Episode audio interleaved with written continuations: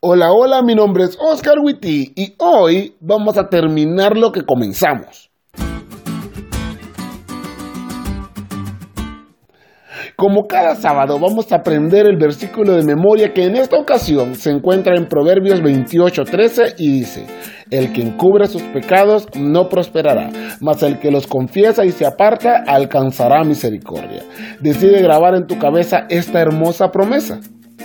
¿Alguna vez has tenido algo que hacer, pero te dices a ti mismo, mmm, mí mismo, hagamos algo que nos distraiga y ya luego le seguimos? Creo que a todos nos ha pasado y a mí me ha pasado en varias ocasiones, pero una de las ocasiones que más recuerdo fue durante la tesis. perdón, es que escucho la palabra tesis y tiemblo. Tesis. La tesis era algo que me quitaba el sueño, literalmente. Y aunque sabía que una vez que la terminara todo iba a ser felicidad, el problema estaba en terminarla. Mi estrés se activaba cuando abría la computadora y subía de nivel con cada minuto invertido en ella. Así que cuando me sentía muy estresado, me distraía. Y como soy millennial y eso de las distracciones son lo mío, Facebook, Netflix y mi distractor estrella, Instagram, se unían a mi muy buen amigo Carlitos para distraerme de mi responsabilidad. Pero por más que durara mi distracción, eventualmente debía volver a mi realidad y en mi realidad estaba mi tesis. El pueblo había oído la ley y como era de esperarse, la ley les había mostrado quiénes eran y cómo se habían alejado del Dios fiel que tenían. Entonces lloraron y empezaron el proceso de arrepentimiento.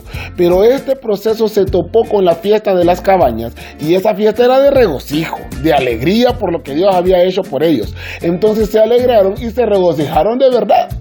Pero al terminar ese regocijo, al volver a su realidad, en su realidad estaba el asunto que habían dejado pendiente, el arrepentimiento.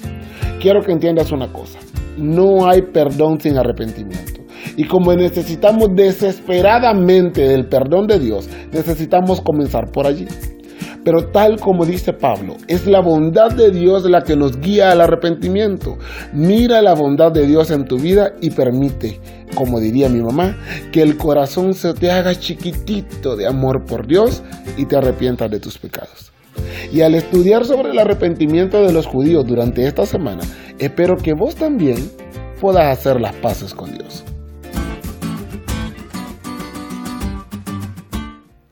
¿Te diste cuenta lo cool que estuvo la lección? No te olvides de leerla y compartir este podcast con todos tus amigos. Es todo por hoy, pero mañana tendremos otra oportunidad de estudiar juntos.